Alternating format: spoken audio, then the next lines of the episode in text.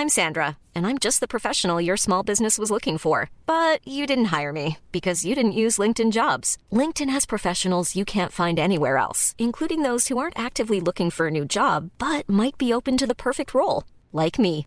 In a given month, over 70% of LinkedIn users don't visit other leading job sites. So if you're not looking on LinkedIn, you'll miss out on great candidates like Sandra. Start hiring professionals like a professional. Post your free job on linkedin.com/people today.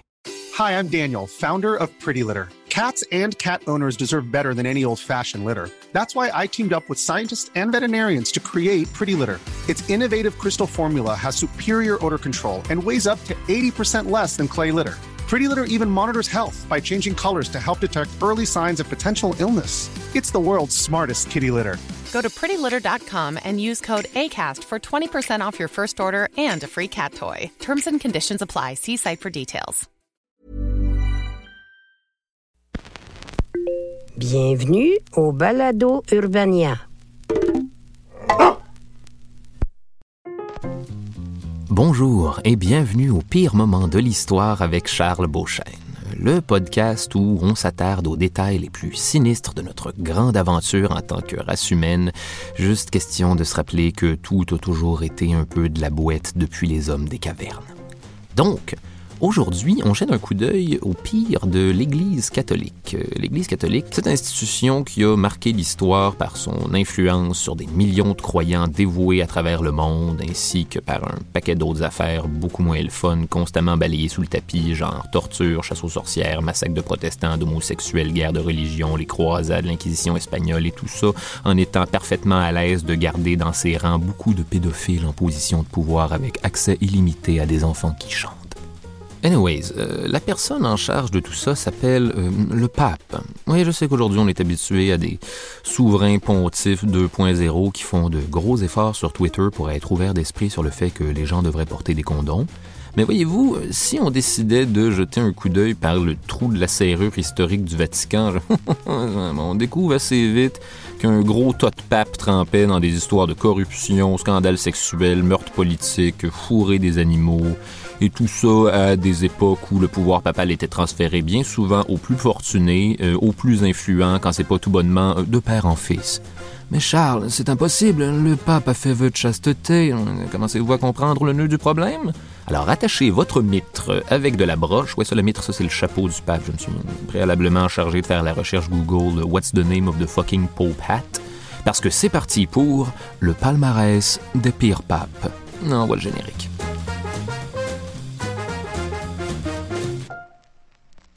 Numéro 10, Boniface VIII, pontificat de 1294 à 1303. Bon, alors, euh, élu un 24 décembre comme un cadeau de Noël avec un écureuil mort à l'intérieur de la boîte, euh, Boniface VIII est célèbre pour avoir porté à son sommet euh, l'absolutisme théocratique de la papauté. Ça, en gros, ça veut dire que, selon lui, le pape devait être le maître du monde, c'est ça qui est ça, vous n'avez rien à redire, que vous soyez un paysan ou un empereur, ouvrez la bouche et préparez-vous à recevoir une bonne dose de pape. Donc, le pape euh, aurait essayé d'accroître son pouvoir en s'appropriant euh, de plus en plus de territoires. Comment? Eh bien, grosso modo, en bouillant tous les peuples autour pour faire partie de son armée, un peu à l'image de Sauron dans Le Seigneur des Anneaux. Oui, by the way, le pape faisait la guerre à l'époque. Euh, la plupart du temps par le biais de nono fanatiques armés d'objets coupants, mais des fois, il faisait lui-même la sale job pour le plaisir, genre littéralement le pape avec une épée qui fait rouler des têtes comme dans Braveheart, ce qui est quand même un peu cool quand on prend le temps de l'imaginer. Mais plusieurs royaumes d'Europe ne trouvaient pas ça aussi nice. Euh, Quelqu'un devrait dire au pape de se calmer les faufounes. C'est très chouette la religion, mais non, Boniface VIII, vous ne serez pas le boss de toutes.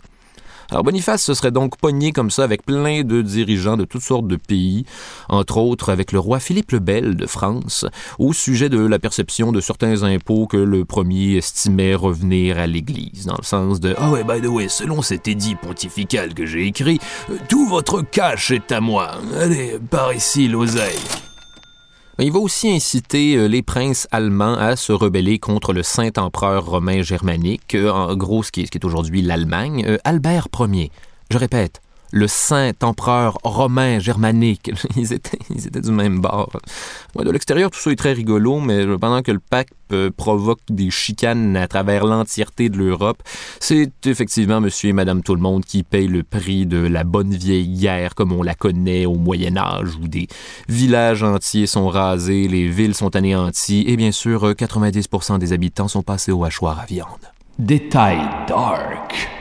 Dans un tout autre ordre d'idée, à un moment donné, euh, Boniface VIII aurait dit de façon tout à fait arbitraire que euh, coucher avec des jeunes garçons est aussi anodin que se frotter les mains ensemble.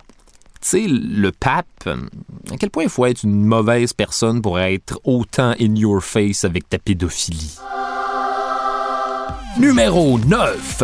Serge III, pontificat de 904 à 911. Non, non, pas comme Réal Bossé de, dans une galaxie près de chez vous. Euh, les choses sont bien pires. Non, sérieusement, googlez-le, ça fait ça pas d'allure. On dirait un vautour dans une doudoune. Bref, Serge III. Déjà, son règne est surnommé par les historiens euh, la pornocratie. Here we go. Alors pendant longtemps, le pape euh, aurait eu une maîtresse euh, dénommée Marosi, euh, issue d'une noble famille italienne super influente, les comtes de Tusculum, mais nous en reparlerons. Marosi aurait même donné à Serge III un fils qui serait lui-même devenu pape.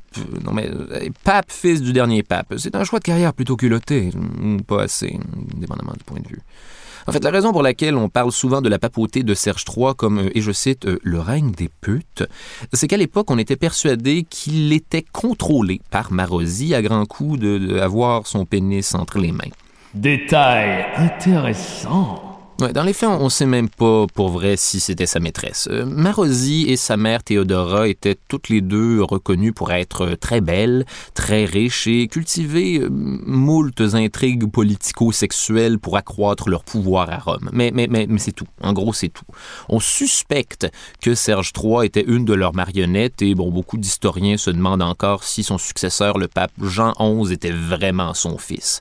Peut-être que oui, peut-être que non, mais bon, disons surtout que l'idée l'idée qu'une femme contrôle le pape n'était pas excessivement bien vue en 904. Ça serait donc suivi beaucoup de slut-shaming médiéval pour la discréditer, euh, elle et Serge III.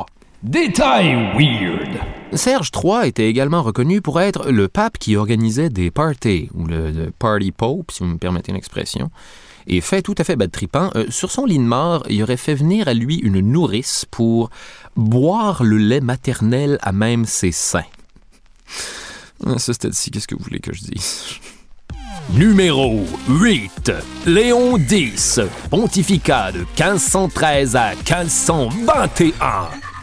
Hmm, Léon était un Médicis, une famille euh, excessivement riche et puissante à l'époque, comme ils se font plaisir de nous le rappeler sans arrêt si vous avez écouté ne serait-ce que deux minutes de TV5. Non, je n'ai pas, ils plug cette information-là jusque dans leurs émissions de cuisine puis leur mood stock show français malaisant qui n'ont pas de rythme parce que les Français sont pas capables de faire de talk show, ni de musique rock d'ailleurs. Mais je m'égare. Fait que euh, les Médicis euh, sont très riches et très puissants, donc c'est pas si surprenant d'apprendre que Léon X aurait skippé le vœu de pauvreté, tournant ainsi le dos au plaisir de la soutane en jute et des pieds dégueulasses. Non, à la place, euh, il se serait mis à dépenser l'argent de l'Église allègrement. Euh, il serait devenu un mécène très important en Italie, un patron des arts.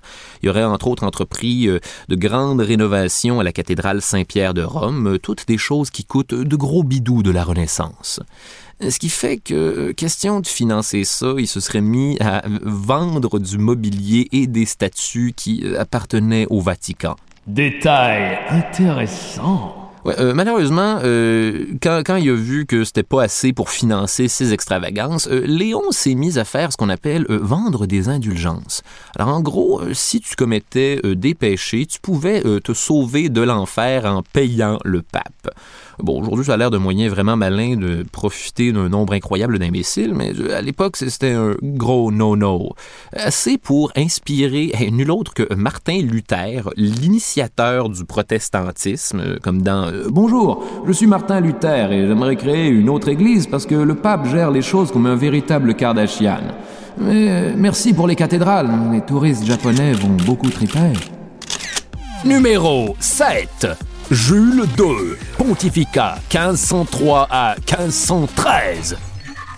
Euh, Jules II, euh, c'est lui qui a euh, demandé, entre autres, à son bon chum Michel-Ange de peindre le plafond de la chapelle Sixtine. Vous savez de quoi je parle, la chapelle Sixtine, la peinture d'Adam puis Dieu qui se touche le doigt. Ben, c'est Jules II qui a fait faire ça. Merci Jules, toutes ces personnes à la recherche d'un fond d'écran d'ordinateur pseudo-original te sont éternellement reconnaissantes. Mais le détail euh, complètement dégueulasse qui accompagne tout ce sympathique mécénat, euh, c'est qu'à un moment donné, Jules II euh, aurait contracté ce qu'on appelle la maladie française, la syphilis, pour cause de, consommation abusive de prostituées romaines ou de prostituées romains. Rendu là, vous, doutez bien que vraiment pas ce détail-là qui va faire pencher quelque balance que ce soit.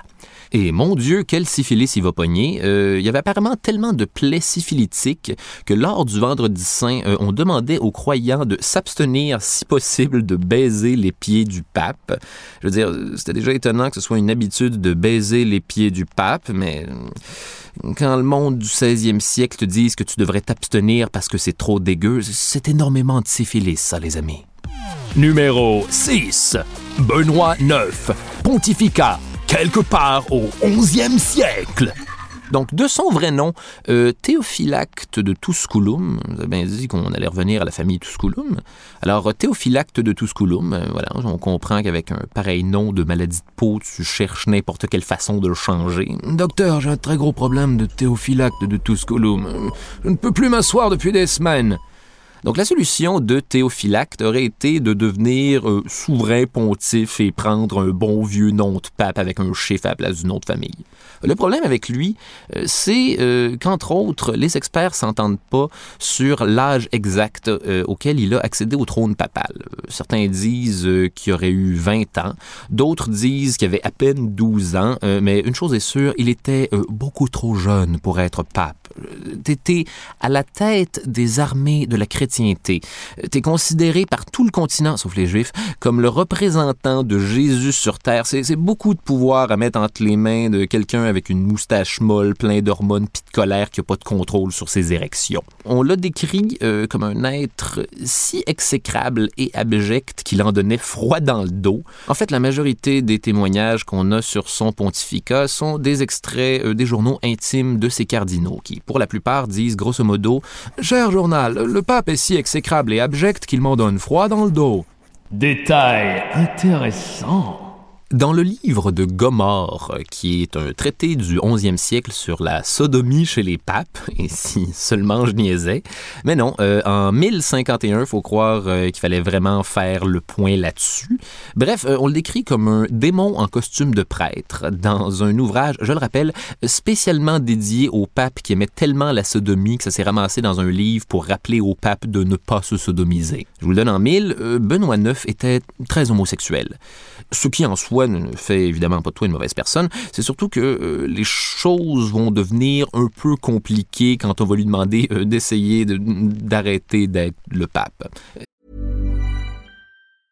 I'm Sandra, and I'm just the professional your small business was looking for. But you didn't hire me because you didn't use LinkedIn jobs. LinkedIn has professionals you can't find anywhere else, including those who aren't actively looking for a new job, but might be open to the perfect role, like me.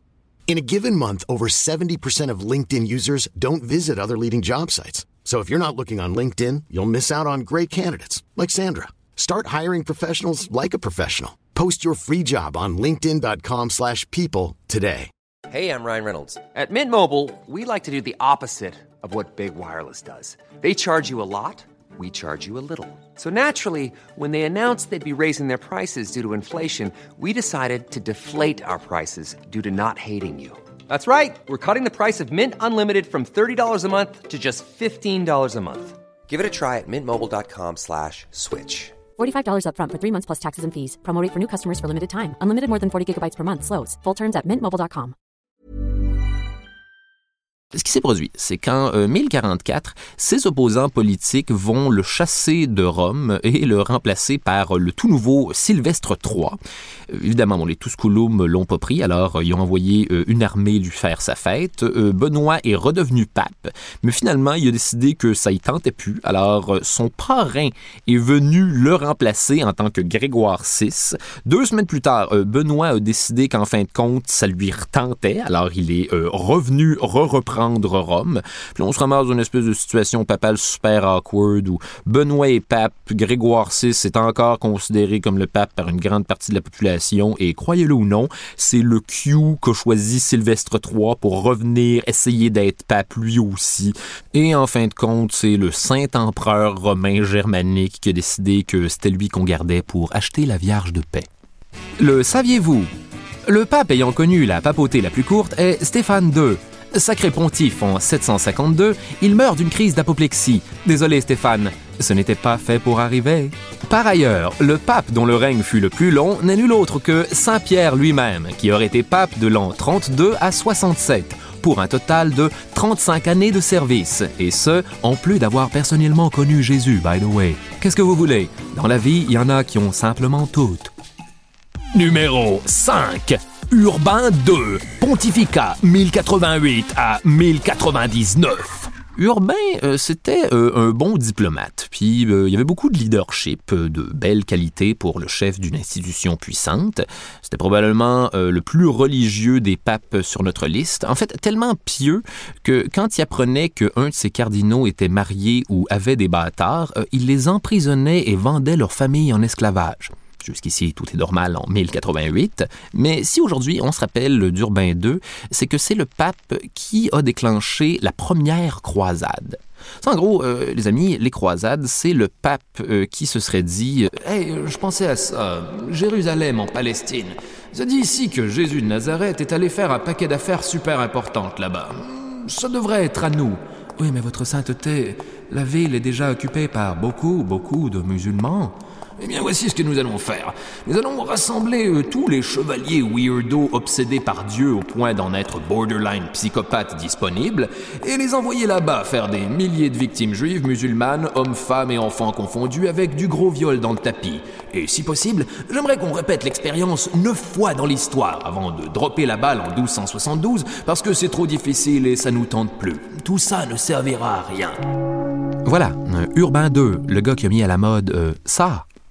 Numéro 4. Étienne VI. Pontificat 1378 à 1389. Bon, euh, techniquement, son nom en latin, c'est euh, Stéphanus, mais il semblerait que la personne qui traduisait le nom des papes trouvait que Stéphane, ça sonnait trop technicien en informatique avec une très longue queue de cheval pour être pape. Alors voilà, c'est Étienne. Étienne VI euh, a été pape moins d'un an, alors on bon, on n'a pas pu voir toute l'étendue de son potentiel de crazy ass, mais il a ouvert le bal avec un événement assez spectaculairement débile pour se mériter une place dans le palmarès. Il a fait un procès à son prédécesseur, considéré comme louche et corrompu, j'ai nommé euh, le pape Formose. Léger détail qui va euh, changer la donne ici, c'est que Formose était 100% mort lors du procès. Détail dark. Étienne VI euh, n'aimait vraiment pas Formose. En fait, il l'aimait tellement pas qu'une fois au pouvoir, il aurait fait déterrer Formose de la crypte des papes, rhabiller la vieille momie sèche en soute de pape et euh, asseoir le cadavre de pape dans une basilique pour le poursuivre en justice. Ils ont appelé ça euh, le concile cadavérique. Et en gros, l'événement consistait en plusieurs heures de Étienne VI qui chicane un de mort qui répond rien parce qu'il est mort. Les conversations devaient être tellement le fun dans les gradins. Ouais, là, faut dire de quoi, là? Ça fait deux heures que le pape s'engueule avec un gars caché derrière la chaise qui fait bouger le cadavre de l'ancien pape en le faisant parler avec une voix de marionnette. On est au Moyen-Âge, met toujours bien des styles limites. Oh, wow, wow, moi, je m'implique pas là-dedans. S'il est capable de faire ça un doute déjà mort, vaut mieux essayer de le contredire le moins possible. Donc, on est mieux de juste crier une coupe de fois, va chier fort bon, puis pas trop attirer l'attention. Ouais, donc, inutile de vous dire que, rendu là, euh, tout le monde a commencé à réaliser que le pape est débile. Alors, ben, ils ont fait comme on fait d'habitude dans ce genre de situation. Ils l'ont jeté en prison. Et c'est quoi les chances? Euh, quelqu'un est accidentellement venu l'étrangler dans son sommeil. Non, mais first day on the job, puis il engueule un cadavre. Il y avait encore son macaron pape en formation. Numéro 3. Urbain 6. Pontificat 1378 à 1389. Alors, en gros, euh, lui, on lui doit euh, une des plus grosses divisions de l'histoire de l'Église catholique, et ça, je vous confirme que ça ne fait pas partie du et autres tâches connexes dans le contrat de pape.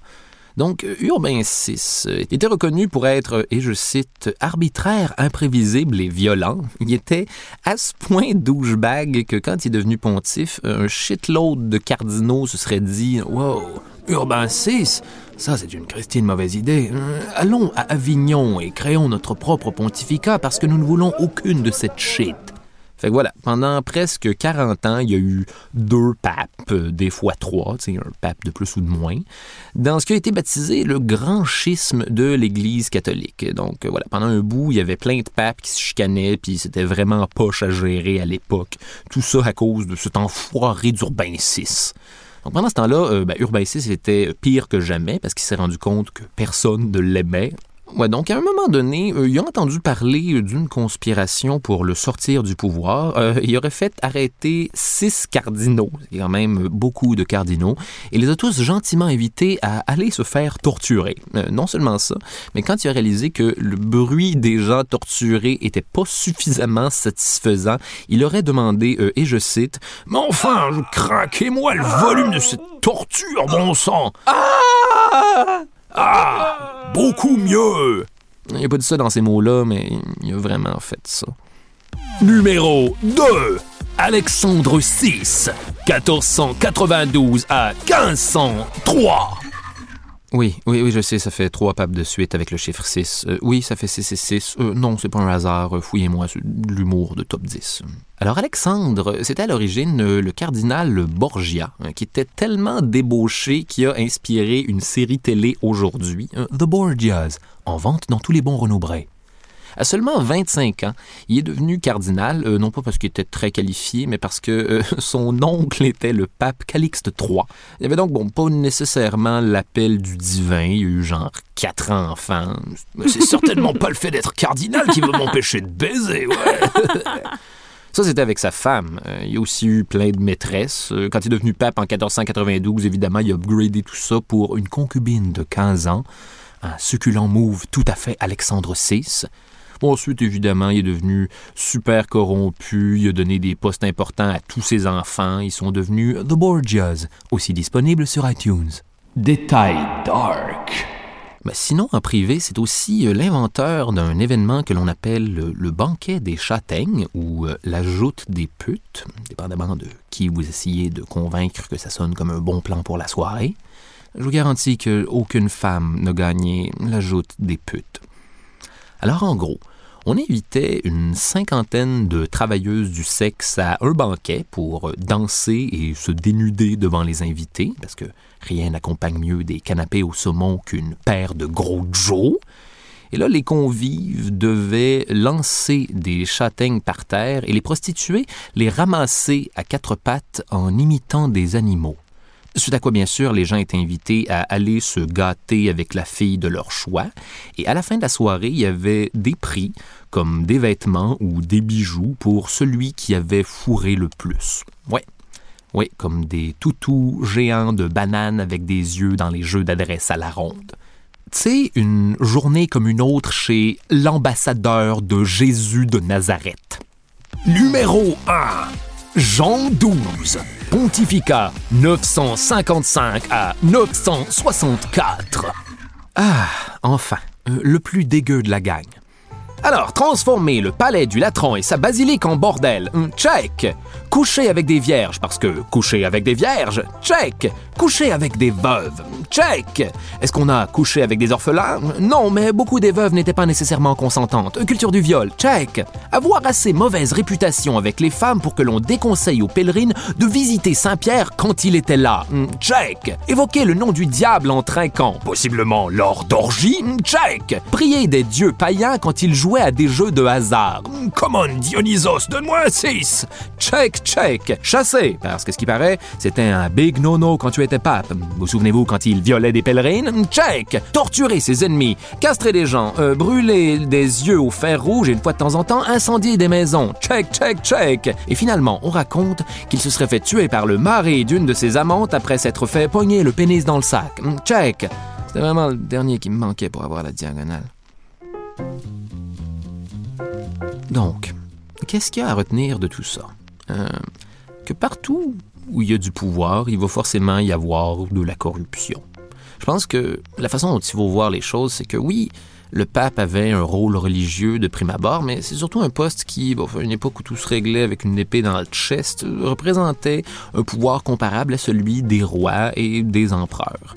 Il est compréhensible que ce soit le genre de choses qui attirait tout un lot de weirdos qui n'avaient pas nécessairement le partage de la bonne nouvelle en priorité. Un peu, un peu à l'image de beaucoup de nos politiciens modernes. Je crois qu'il est important de se rappeler que pendant très longtemps, le pape était un politicien. Et ça fait pas longtemps que l'office papal en est plus un d'intrigue sur l'échiquier international. Euh, là où ça devient intéressant, c'est que les scandales de corruption, de prostitution, pédophilie, entre autres, sont encore une fois tous des abus de pouvoir dont sont accusés bon nombre de politiciens aujourd'hui. Là où il y a du pouvoir, il y a de la corruption. Est-ce que les choses étaient nécessairement pires au Moyen Âge? Pas dans son contexte, je ne crois pas. Ce qui, d'une certaine façon, est l'objectif de la série, remettre en contexte le pire du pire et en profiter pour en apprendre un peu plus sur nous. Sinon, dans le pire des cas, j'espère que tout ça aura contribué à vous faire sentir un peu moins mal de transformer toutes ces églises en condos. Je m'appelle Charles Beauchesne et le cauchemar se poursuit dans un prochain épisode. Les pires moments de l'histoire, c'est au texte et à la recherche, Charles Beauchesne, Audrey Rousseau et Catherine Thomas. Pour Urbania, la rédactrice en chef, Barbara Judith Caron. Et la productrice exécutive, Raphaël Huismans. Le balado Les pires moments de l'histoire avec Charles Beauchesne est une production d'Urbania. C'était un balado Urbania. Abonnez-vous donc et notez l'émission sur iTunes ou Google Play. E-boy.